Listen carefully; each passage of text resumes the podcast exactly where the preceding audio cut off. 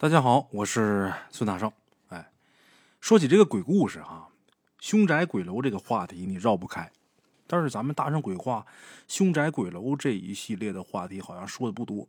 哎，今天呢，给大伙儿说这么一期关于鬼楼的故事。哎，今天咱们要说的这鬼楼啊，是一所院校里边的地质楼。哎，关于这个地质楼的故事呢，有很多。这楼啊，首先从打风水学上来讲，相当不好，不吉利。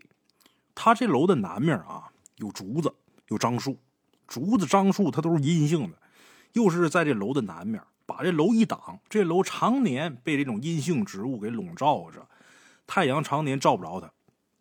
背面呢又靠着悬崖，靠着大江，左边这竹林下边又临着这个深沟水潭，这房子配合四周的这个方位格局，就构成了道家当中的积阴之地，也就是阴地。提起这个阴地啊，大圣，我第一次听到这个词的时候是小时候。小的时候，你像农村这个房子啊，房子后边都有五尺阴地。小时候总讲这五尺阴地，五尺阴地，我就不明白这五尺阴地是什么。后来大了知道了，这房子它南北向嘛，在房子后边就是房子的北面，太阳有打东边出来，哎，东升西落。这块地呢，常年见不着光，也不能说见不着啊，一点见不着，也能见着，但是就那一小会儿。所以说这地方啊，也不长什么植被，即便长，它长得也不好。这块地呢，大概能有多少呢？能有五尺宽左右，哎，一米多长，不到两米，这叫五尺阴地。我第一次听到这个词是听这个意思，哎，阴地。咱们今天讲这个鬼楼，它配合四周的这个布局，配合这格局，这楼所在的地方就是积阴之地。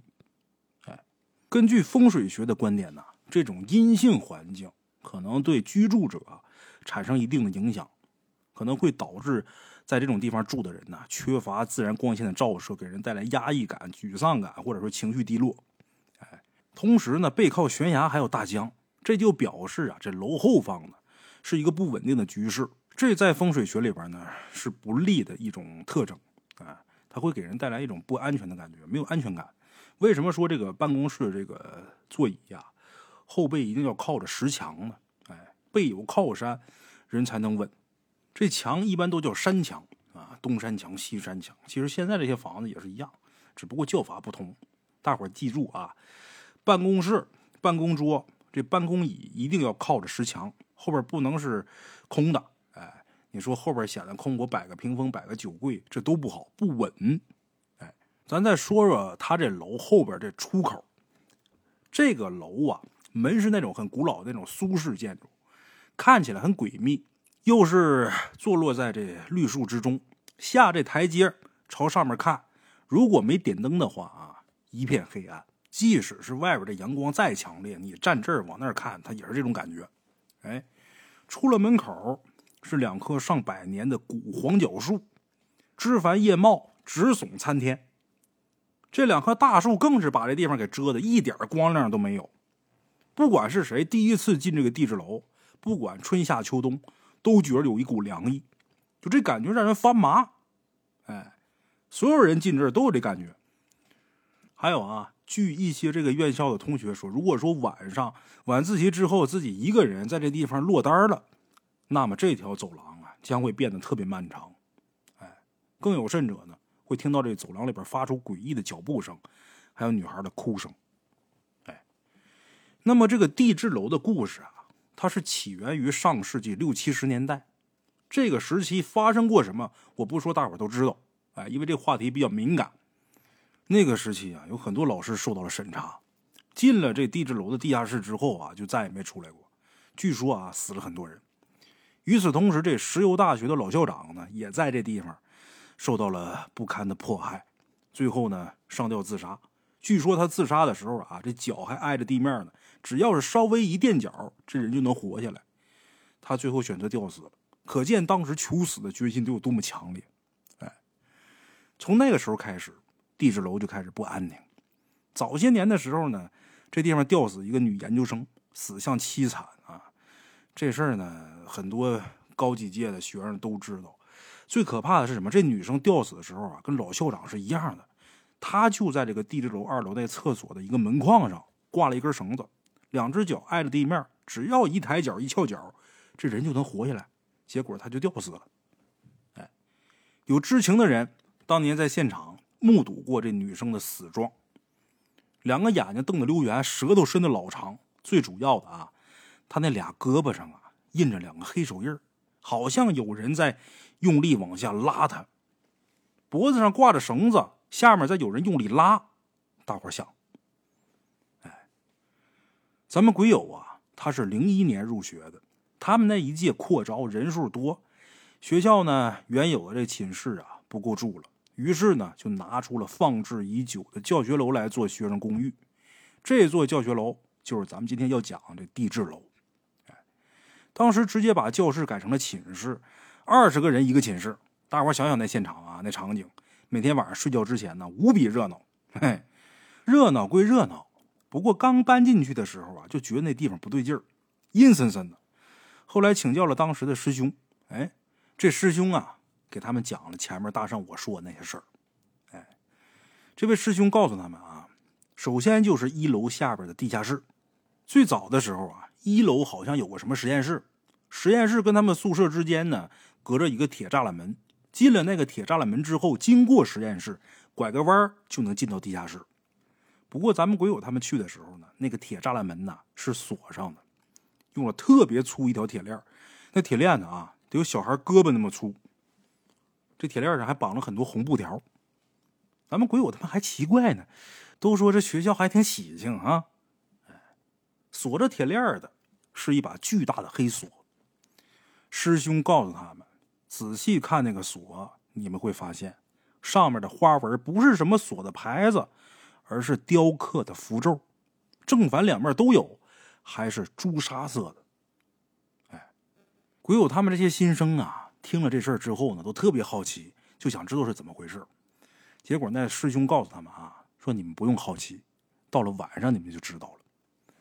当时咱们鬼友他们没太当回事但是到了晚上，差不多十点多的时候，他们就听到了一阵哐哐哐的声音，就好像有人拉着那铁门使劲晃一样。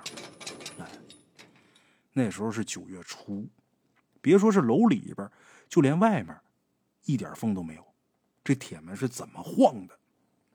南充的天气呀，那叫一个热呀！夏天的时候特别热，但是咱们鬼友他们这个宿舍呀，绝对是无比凉爽。晚上睡觉的时候根本就不用吹风扇，到了后半夜还得盖个小被子。但只要出了楼，就跟到了另外一个世界一样，热的人都透不过来气。咱再说那铁门啊，咣咣响，感觉有人晃，晃了差不多十多分钟，然后毫无征兆的就停了，好像什么事都没发生过。二十多人的宿舍啊，本来大家伙都是新相识的，有说不完的话，正热火朝天的聊着呢，铁门那声音突然间响，陆陆续续的说话声就停下来了。没一会儿，整个宿舍变得死静一片。就听外面那铁栅栏门不停的哐哐响，而且那声响还特别有节奏，就好像有人真的在晃一样啊！那个气氛呢，没法说，所有人都紧紧的闭着嘴，大气都不敢喘一声。等这响声停下来之后，过了好一会儿，宿舍里那股凝重的气氛才开始有所缓和。随着不知道谁咳嗽一声，大家伙突然间放声大笑，紧接着气氛呢。再次变得活泼热闹，但这个气氛呢，并没持续多久，没保持多久，就被一阵高跟鞋的声音呢给打断了。那声音一开始是从打楼上传来的，从打西边传到东边，但不知道怎么回事啊，过了一会儿，那声音呢返回来的时候，竟然到了一楼，经过他们宿舍门口的时候，还特意的停了一下，似乎是趴在门上。在听着什么？这脚步声音一停，整个宿舍再次变得鸦雀无声。等高跟鞋这声音再次响起，所有人凝神听着，想知道这个脚步声下一步会去哪儿。可听了一会儿，大伙赫然发现，这脚步声音竟然到了铁门那儿。随着嘎吱一声响，脚步声音不见了。脚步声音离开。大家伙也并没像刚才那么激烈，都开始窃窃私语，有的猜想这穿高跟鞋的女的长什么样，有的在想这女的到底去哪儿了。但那一天晚上并没什么结果。等到了第二天早上，大伙再次找到那师兄询问的时候，谁知道那师兄冷冷一笑，告诉他们，上吊那事发生之后，地质楼里才有的高跟鞋声。据说那上吊自杀的女生，她特别喜欢穿高跟鞋。说完这件事啊，这位师兄告诫他们，千万不要因为好奇出去查看，因为但凡对那个高跟鞋的声音好奇的，都跳楼死了。他这么一说，确实把大家伙给吓得不轻。不过后来他们慢慢了解才知道，在这座楼上上吊自杀的还真不少。据他们体育老师说。他从教二十年来，亲眼见过从上面跳下来的就不止一个。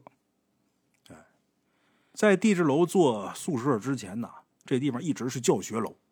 据那位师兄讲，晚上上自习的时候，这地方几乎没什么人，特别空旷，只有一楼和二楼几个大点的教室。哎，朝着正门这位置啊，还有人上自习什么的。三楼、四楼全是空的，五楼往上是封死的。而其他教学楼，像什么机械楼啊、开发楼啊，那人总是挤得满满登登的。再到后边，新教学楼修好了，也就是那个游院学子引以为豪的红楼修好了，地质楼那就更没什么人了。哎，之所以这样，就是因为地质楼这阴森的环境，还有就是这位研究生学姐的自杀。其实不光他们啊，在此之前，不断有人听到这楼里传来高跟鞋的声音。不光有声音，还有人见到过那位学姐的样子，说是穿着白衬衫、短裙子，不过看不清楚脸。哎，这些事儿都是发生在上世纪八九十年代的时候。哎，发生了一系列诡异事件之后呢，校方就不敢再把这楼当做教学楼来使用了，就把这楼改成了女生宿舍。不改还好，当成女生宿舍之后，几乎每年都有人自杀，有上吊的，有跳楼的，不一定啊。怎么个死法不一定。那年代这地质楼就是整个学院最高的楼层了，而且下边就是台阶，跳下来基本上就摔到这个台阶上，摔到台阶上基本都是当场殒命。你要说下边是土地还好点，那石头台阶、水泥台阶那受得了吗？直接就摔死了。说到这儿呢，这位师兄啊又说起了另一件事儿在当年，当时有个女生白天什么事儿都没发生，好好的。也没碰见什么挫折，结果晚上回到宿舍，莫名其妙在三楼厕所上吊自杀了。这个女生死后啊，楼里边除了高跟鞋的声音啊，又多了个女人的哭声，凄凄惨惨，无比瘆人。出了一系列女生自杀事件之后啊，校方单纯以为就是女生心理素质不好，所以呢，就又把这地质楼改为男生宿舍了。本来以为改为男生宿舍会好一点，可令人没想到的是啊，每年还是出事跟之前一样，不是跳楼就是上吊，甚至还有新花样，在宿舍里边割腕自杀，那血喷的一天花板都是。到了最后没办法，只好又改回教学楼。本以为再改回教学楼就安分了呗，可时不时的还是出问题，总有一些学生毫无征兆的爬到楼顶，然后一跃而下。后来在九几年的时候，一个女生在五楼被奸杀了，手脚脑袋都被砍下来了，然后整整齐齐的摆在身体的周围。从那之后，事儿变得更诡异了。在那次事件之后不到半年的时间，有这么一间宿舍，一共六个男生一起上了顶楼，然后一起跳下来了，六个人无一幸免。过了两个月，眼看就要放暑假了，还是这个宿舍的一个男生。也爬到了顶楼，然后一跃而下。最可怕的是，这个宿舍唯一剩下的男生本来在家看病，就在这个宿舍最后一个跳下来这男生死后的第三天，在家看病的那个也从打自己家楼上跳下来了。据那个孩子的家长说，死前这孩子一直说一句话：“他来找我了。”家长太忙，没把孩子的话太当回事儿。他嘴里边的那个他。究竟是谁？没答案。从那之后，这五楼就被封了。不过诡异的是啊，就算是被封了，到了晚上十点以后，把角的一间教室，灯总会亮，好像有人在里边上自习是一样的。如果从二教那楼顶看过去，能清楚的看到里边好像有人在走来走去的。不过自从封了五楼之后，地质楼呢就一直空着，废弃了一段时间。直到咱们归友他们那一届，因为扩招实在是没地方住，这才把地质楼又开放，又再次成为了男生宿舍。哎，师兄说完这些事儿啊，咱们鬼友他们一个个听的是汗毛直立。从那之后，只要到了晚上，就算是憋死啊，咱们鬼友也不会自己去上厕所。当然，他是这样的，有的人不太当回事有的人觉得师兄呢就是危言耸听，哎，吓唬我们这些小孩。不过接下来发生的几件事啊，彻底打破了他们的世界观。刚开学的时候啊，军训来了很多当兵的，当兵的要住在学校宿舍，不是都满了吗？学生都不够住，他们哪有地方住啊？于是呢，这些当兵的就跟咱们鬼友他们一样，住到了地质楼。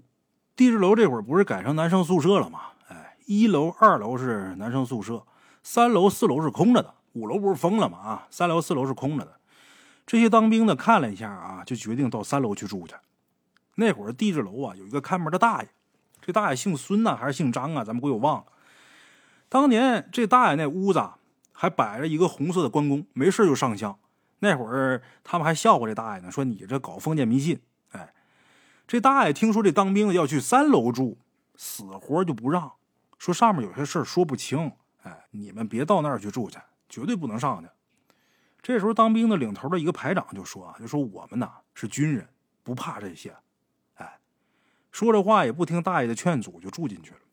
当天晚上发生什么了不知道，但到了第二天早上，排长醒过来之后啊，他就发现其他人这脖子上啊都有一圈血印好像是绳子勒过的。一开始大家伙以为是受了伤了呀，赶紧打了盆水，想把这伤口洗净啊。结果洗着洗着，哎，把这个印儿给洗掉了。这水变成一盆血水了，就感觉好像谁把这个血呀给他抹到脖子上了。好在脖子上没伤，哎，把这脖子洗干净之后呢，也没伤口。既然没伤口，那么这血它是怎么来的呢？几个人也是面面相觑，也不知道是怎么回事后来去找那看门的大爷一打听，才知道，以前有个女生啊，在他们睡的那个位置上吊自杀了。哎，这几个当兵的呢，也是比较刚。哎，也不相信这些事儿，商量之后就决定继续住在三楼。为了防止意外呢，几个人呢制定了值班任务，每人值一班，一班呢一个半小时，大伙轮流值班。哎，到了那天晚上，第一班是咱们鬼友他们的一个教官，他值班的时候呢，什么事都没发生。可等到第二班接班的这位啊，姓黄，黄教官。这黄教官个子挺高的，一米八几。脸色长得呀，黝黑黝黑的，但是长得挺帅气。哎，他值班的时候出事了，怎么回事啊？十点钟睡觉，他值班的时间是十一点半。交班的时候呢，他还去了一趟厕所。在这儿咱得说一下啊，他们那厕所呀是又破又旧，十五瓦的小灯泡，那光线也不好。这黄教官上厕所的时候啊，就觉得这厕所呀特别破啊，感觉好像好几年没人来了，而且厕所里边还有一种说不上来的味道。那味道不是什么大小便的味道啊，也不是什么东西坏了的味道，就是一种有点臭还有点腥的味道。哎，他一边上厕所呢，一边到处看，发现这个小便池上面啊有这个黄黑色这个污渍，这咱就不必多说了啊。再往上看看这个墙上和天花板上啊，还有暗红色的东西，看上去像是血。黄教官还拿手摸了一把。这会儿这个血印已经干了。上厕所的时候啊，他总有一种不好的预感，好像背后有什么东西盯着他看。这一泡尿撒完，也不知道为什么心里边一个激灵，一种恐惧感呢突然袭来。黄教官顿时觉得，如果我再在这地方待下去，很可能会有不好的事发生。他这么一想，赶紧从打厕所里边冲出来，手都没洗，一路就跑回宿舍了。到了宿舍，看到马上要交班的战友，他这心里边啊才踏实一点。战友去睡觉，他接过战友这岗，在宿舍门口站得笔直。因为这是在学校嘛，他手上也没有武器，随便拿了一个拖布的把在怀里边抱着。哎，木头棍子，虽然不是什么武器啊，他也并不担心什么安危。但是站岗的时候啊，怀里边没点东西啊，就是不习惯，抱个拖布把。抱这拖布把站了一会儿之后，黄教官觉得有点无聊，就想走走看看。可他又想起来啊，刚才那种感觉了，心里边有点害怕。不过回头看，战友们都睡得呼呼的，心里边觉得呀，也没什么好怕的。可能刚才呀，我自己吓自己呢。哎，这么一想，这心里边踏实一点，手里边拎着这个拖布把啊。在走廊里边前后就开始溜达，就算是溜达吧，他也没敢走远。毕竟这走廊是又黑又旧的，墙皮都掉了不少，而且头顶的灯泡跟厕所里那差不多，特别暗，哎，最多能照到脚底下这一片再远的话，你看过去漆黑一片。哎，就在他溜达的时候，他突然间听见远处传来一阵高跟鞋的声音，有点奇怪呀，这都十二点了，谁还在这儿？心里边猜，可能是学习的学生，不过他觉得可能性不大。这么晚了，一个女大学生应该是没有勇气自己在这地方待着吧？我都毛呢，是吧？为什么这么确定是女大学生啊？男的不穿高跟鞋呀？哎，那要是不是学生是谁呢？老师，应该是老师。要是没点什么急事谁这么晚跑这儿来呀？一想到是老师，再加上这不急不缓的高跟鞋声音。黄教官特别想看看这老师到底长什么样，虽然心里边这么想啊，但是他知道我自己呢职责在身，瞎溜达是不行的，走太远也不行。就在他疑惑的时候，这高跟鞋的声音呢越来越近，越来越近。你听那动静啊，正从打不远的地方往自己这边走呢。听见这高跟鞋越来越近，黄教官有点紧张，赶紧整理一下仪容。把手里的拖布杆呢，也轻轻的放地上了。哎，过了好一会儿，这黄教官开始疑惑：怎么的呢？再远的路这时候也该到了，怎么光听见脚步声没看见人呢？就在他疑惑不已的时候，猛然低头，发现地面上似乎有个东西在动。仔细一看，魂儿差点吓出来。就看地上一双没人穿的高跟鞋。正一步一步交替着往前挪呢，这时候已经到了他身前不远的地方了。看见这高跟鞋本来已经很惊悚了，更诡异的是，那双鞋到了他身前不远的地方，竟然停了，两只鞋的脚尖儿还冲着他自己。看见这一幕，脑子里边嗡的一下，一片空白。过了一会儿，赫然才反应过来，嘴里边大喊一声，这一声喊把熟睡的战友们给惊醒过来了。战友们看见黄教官这样啊，有点迷惑不解，就问他怎么回事啊？这时候黄教官的脸呢，脸发白，一脑门子汗，一只手指着地上，嘴唇不停的哆嗦，就是说不出来话。最后到底还是排长发现不对劲儿，噌的一下蹦起来之后，窜到黄教官跟前，一脚就踢他腿肚子上，就喊说话。这黄教官张嘴没说出来话，过了一会儿，带着哭腔喊。有一双鞋，排长皱着眉头：“什么鞋？你好好说。”黄教官接过战友递过来这水壶，喝了一口水，声音颤抖的把这事儿说了一遍。旁边的战友一听，这脸色啊，也是变了几遍。可要说那高跟鞋在哪儿呢？大伙儿一看，什么也没看见。排长呢，为了稳定军心，不信邪啊，就说哪有什么高跟鞋？你是不是看眼花了？你不要长敌人的志气，灭自己威风啊！说完话，让黄教官去休息去，他亲自要带下一班的值班战士一起值班。哎，按照他的话来说，我看看到底什么魑魅魍魉。就这样，其他人呢被排长给撵去休息了。虽然说被撵去休息了，可是大伙都是翻来覆去的睡不着。经过刚才这事儿啊，谁也睡不着觉。哎，也不知道过了多长时间。也没听到什么高跟鞋声，大伙儿这时候都松了一口气，以为就是虚惊一场。可这时候不知道从什么地方，又传来一阵哭声。那声音呢，一开始抽抽搭搭，听起来特别远，好像在走廊的另一头。可下一秒，突然间就到了几个人跟前了。虽然这哭声似乎就在耳边，但是周围除了他们几个人，什么都没有。这时候别说这几个人了，就连排长也知道不对劲儿。哎，这事儿太邪门了。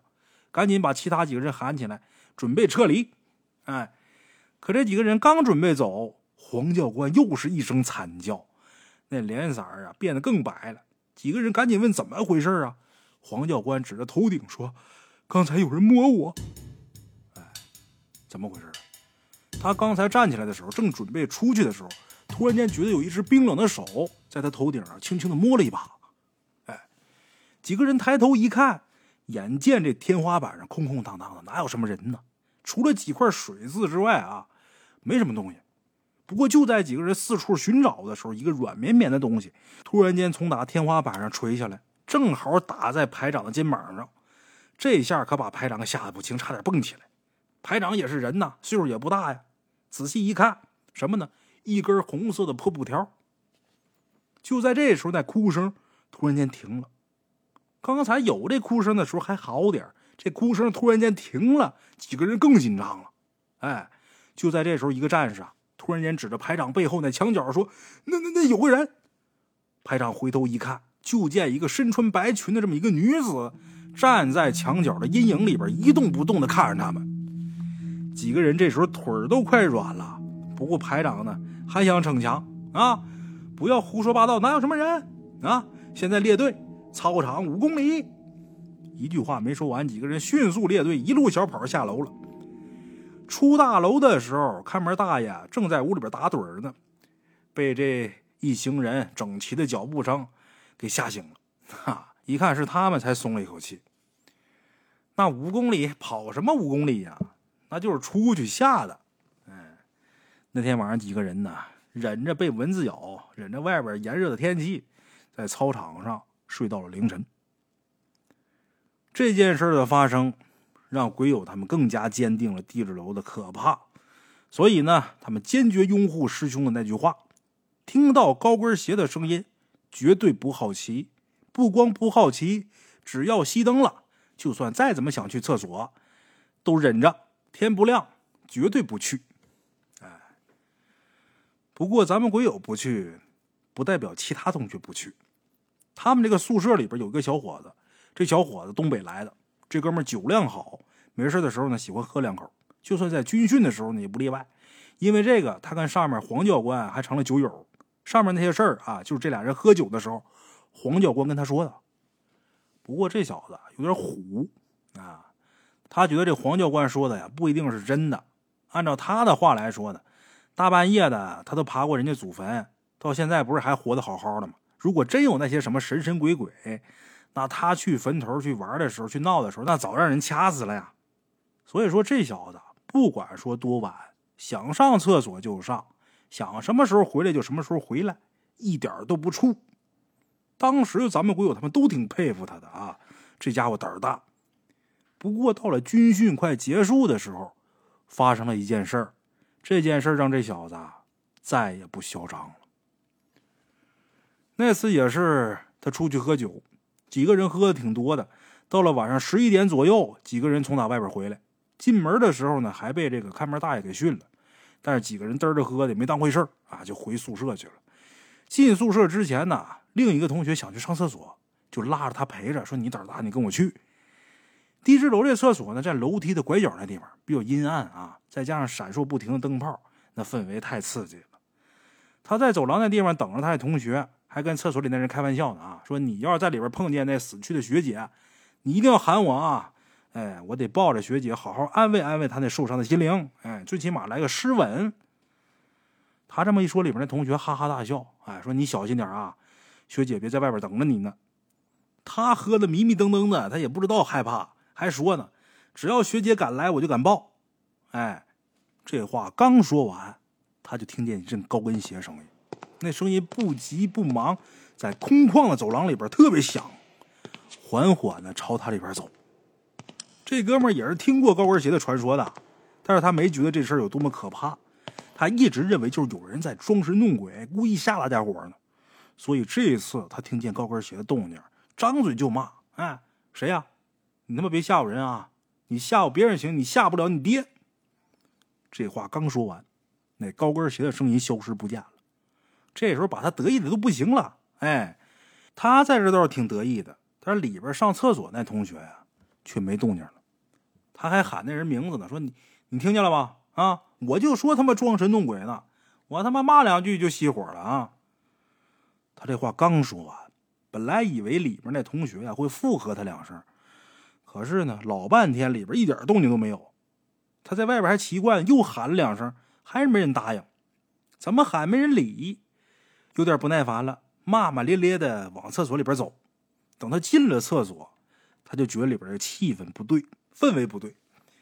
本来那同学正撒尿呢，但是这时候他这同学呀，却背对着他直直的站着，正面对着墙，厕所那墙壁啊，他正面对着这墙，喃喃自语，也不知道说什么呢。喝酒了吗？酒壮怂人胆，何况他也不怂。哎，他明知道那同学不对劲儿，还是过去掰那同学肩膀去了，把这同学掰过来。就在他看见这个同学脸之后，一下就醒酒。那么说他具体看到什么了？没人知道，他也从来没跟任何人说过。哎，可等到第二天，这哥们脖子下边就出现了一圈血印子，就跟被绳子勒过一样。也是从打那天开始，这哥们也变得非常不正常了，酒也不喝了。没事的时候呢，一个人站得直溜溜的，对着这个墙絮絮叨叨的。也不知道他在说什么，哎。后来没过多长时间，这哥们呢就在学校的泳池里边淹死了。死的时候身上穿着一件白裙子，脚上还穿着一双极其不合脚的高跟鞋。出了这事儿之后呢，咱们鬼友更是不敢随便乱逛。到了晚上就老老实实的在宿舍里边待着，谁喊他都不出去。